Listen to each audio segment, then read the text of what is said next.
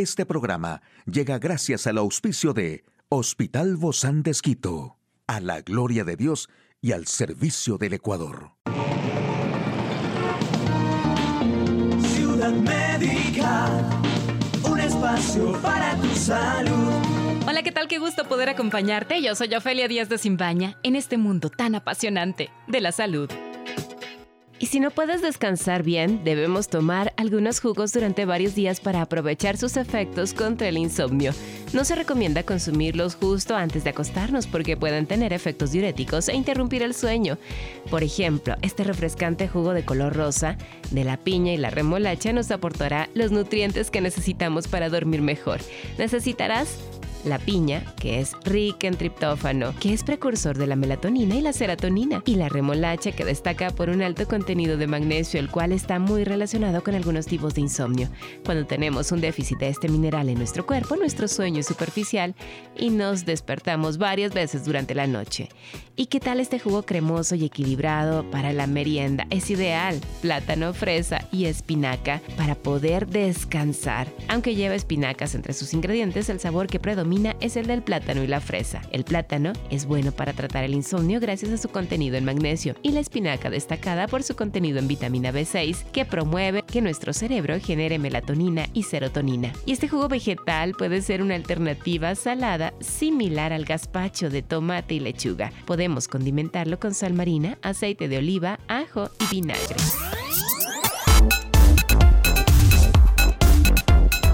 Aquí el detalle de la información más actual en el campo de la salud. La obesidad en la infancia perjudica la salud del cerebro. La enfermedad del sueño podría erradicarse en 2030. La pubertad de los niños se adelanta por la exposición a pesticidas de frutas y verduras.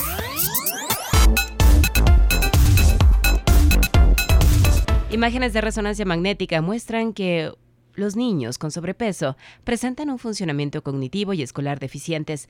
Gracias a las imágenes obtenidas mediante resonancia magnética, un equipo de investigadores de la Facultad de Medicina de Yale en New Haven, Estados Unidos, ha podido observar que mayor peso e índice de masa corporal en la preadolescencia está asociado con una salud cerebral deficiente. Los datos presentados en la reunión de la Sociedad Radiológica de América del Norte representan una explicación mecánica a otros estudios que muestran que un índice de masa corporal más alto en los niños está asociado con un funcionamiento cognitivo y escolar deficientes.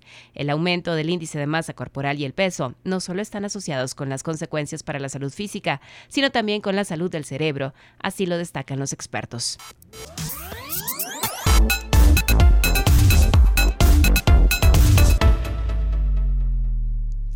Y un fármaco acosiborol podría ser una herramienta crucial en el futuro en los esfuerzos por alcanzar el objetivo común de la eliminación con una única dosis oral del fármaco podría acabar con la enfermedad tropical desatendida que puede ser mortal si no se trata, la enfermedad del sueño. El medicamento ha demostrado tener una eficacia del 95% a los 18 meses de tratamiento de la enfermedad del sueño en adultos y adolescentes, independientemente del estadio de la enfermedad.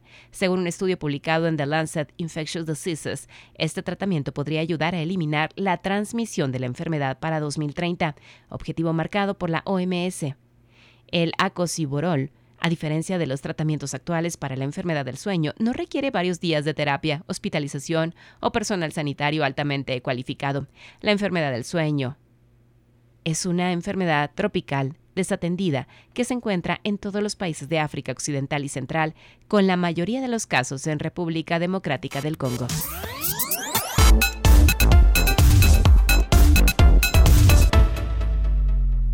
Y la Universidad de Granada vincula algunas sustancias químicas con el desarrollo precoz infantil en un estudio realizado durante 22 años. Este estudio realizado en población infantil española con seguimiento desde el embarazo hasta la adolescencia, una media de 22 años, ha encontrado asociación entre la exposición de los niños y niñas a pesticidas y fungicidas y un adelanto en la pubertad. El trabajo publicado en la revista Environmental Pollution ha sido realizado por investigadores de la Universidad de Granada, del Instituto de Investigación Biosanitaria de Granada. Muy pocos estudios han investigado hasta la fecha la relación que existe entre la exposición a los pesticidas de uso actual y la edad a la que aparece la pubertad en niños y niñas, a pesar de que el adelanto del desarrollo puberal es un hecho frecuentemente observado en la clínica pediátrica, especialmente en niñas y cuyas causas no son bien entendidas.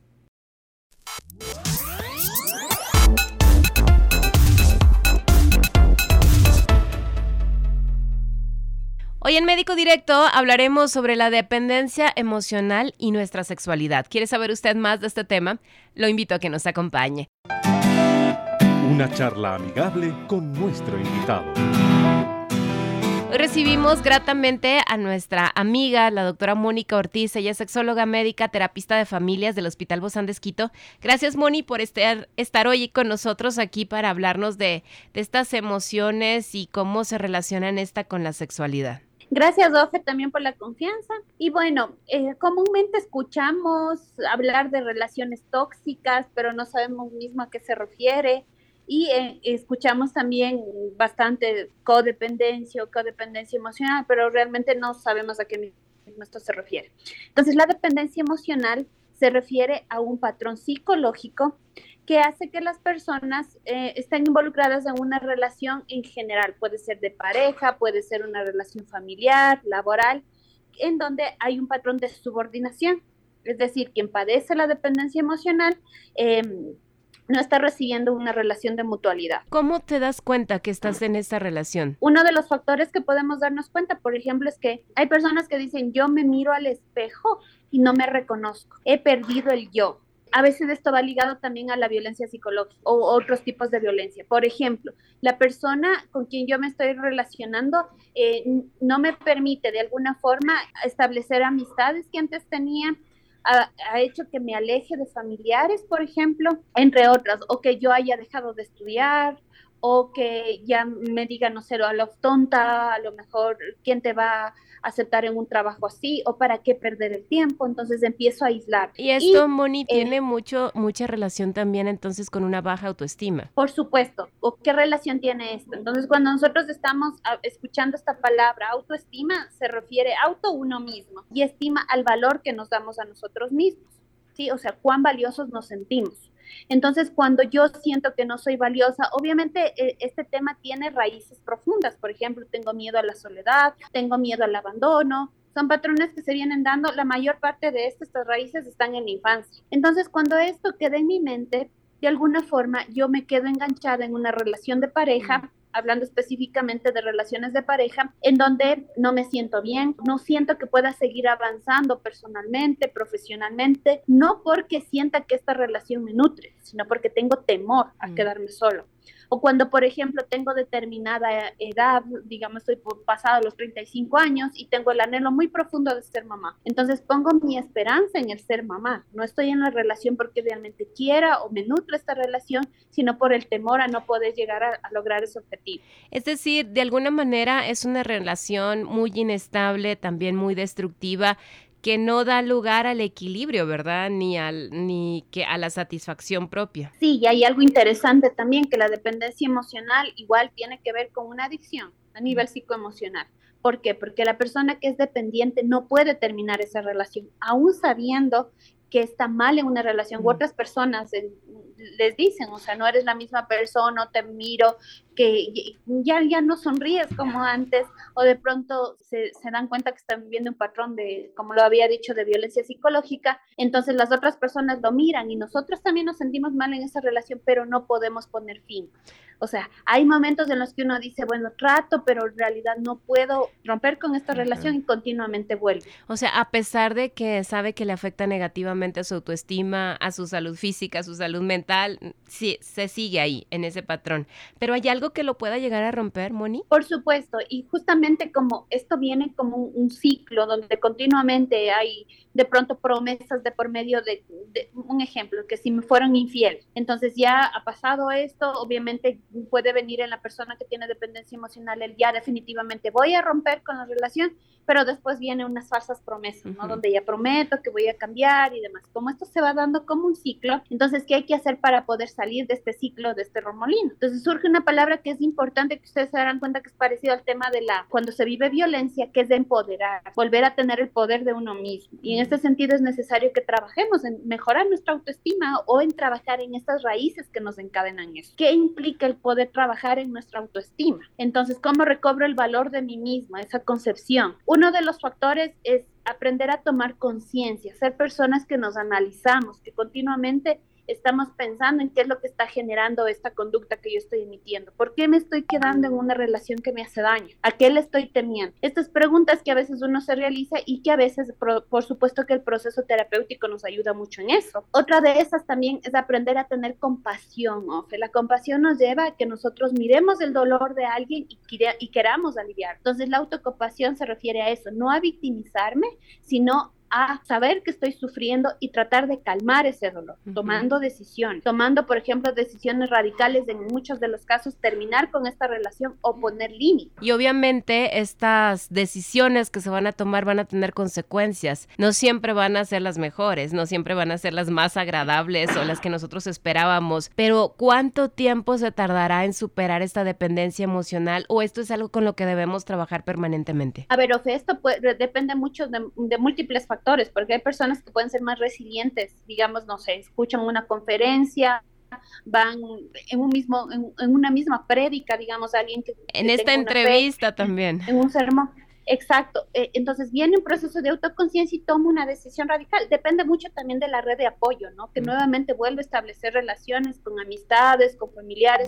que le ayuden a tomar decisiones radicales. Entonces, decir, termina la relación. Pero luego hay otras personas que el proceso demorará mucho más, como ya lo dije antes, para tratar estas raíces que están de fondo, el temor a la soledad, de pronto el miedo al abandono, que ya viene desde la infancia. Entonces, para una persona esto podría ser una decisión rápida, para otra persona podría ser una decisión más difícil, por ejemplo, en alguien que tenga hijos de por medio.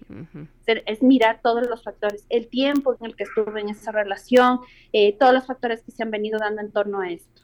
Ahora, Moni, ¿hay una diferencia entre esta dependencia emocional y el apego o es lo mismo? Bueno, el apego es una forma de vinculación y hay algunos tipos de apego que se aprenden desde la infancia. Ahora se ha venido, se habla de apego dependiente.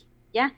Es distintos panoramas de mirar esta forma de vinculación, ¿ya? Pero al final es una dependencia. con un vínculo especial. Exacto, pero el apego, por ejemplo, hasta cierto punto en un infante, en un niño es necesario, de ahí que se dan algunas formas de apego, un apego inseguro, apego seguro, son formas de vinculación con una figura primaria. Pero ya en una persona adulta, ya no estamos por un apego eh, me explico, en donde estoy contigo por necesidad, estoy contigo por una decisión, la decisión mutua de poder seguir aportando a la relación. Es muy peligroso entonces esta dependencia emocional porque nos puede llegar a, a acabar, ¿no? Definitivamente, y hay que romperla, hay que ponerle un pare. Cuando la persona a lo mejor está escuchando en este momento dice, parece que yo estoy por ahí, ¿qué debería hacer? ¿Cuáles son las cosas prácticas? de manera muy sintetizada, Moni, que debemos hacer para que se nos quede ahí grabado que, que hay que tomar acción? Un factor para tomar acción, como yo dije antes, trabajando en estos otros aspectos para mejorar la autoestima, que es ser conscientes, ser personas que nos analizamos, tener autocompasión, pero tomar responsabilidad. Hay muchas raíces, situaciones que vienen de mi infancia, de relaciones pasadas que han generado inseguridad y a lo mejor muchas de ellas yo no soy culpable. No soy culpable del núcleo familiar en el que nací, las cosas que viví, pero sí soy responsable de lo que voy a hacer por eso. Ligado a la compasión de querer aliviar mi dolor, yo necesito tomar decisiones y decisiones radicales. Como hablaba que la dependencia emocional se constituye en una adicción, el adicto necesita recuperarse. ¿Y cómo? Cortando ese vínculo que genera la dependencia. Hay que ser tomando acciones, poniendo límites a las otras personas, poniendo límites a mí mismo, tomando distancia para poder mirar la situación de una forma mucho más objetiva para poder trabajar primeramente en el yo. Definitivamente hay que liberarnos de esta dependencia emocional si es que nos sentimos atados a una persona. Muchísimas gracias, doctora Mónica Ortiz, sexóloga médica, terapista de parejas del Hospital Bozán de Esquito. A usted, amigo y amiga, a seguirnos cuidando, por favor. Hasta la próxima. Un espacio para tu salud. Puedes escuchar de nuevo este programa en hcjb.org. Este programa llegó a usted gracias al gentil auspicio de Hospital Bozán de Esquito, a la gloria de Dios y al servicio del Ecuador.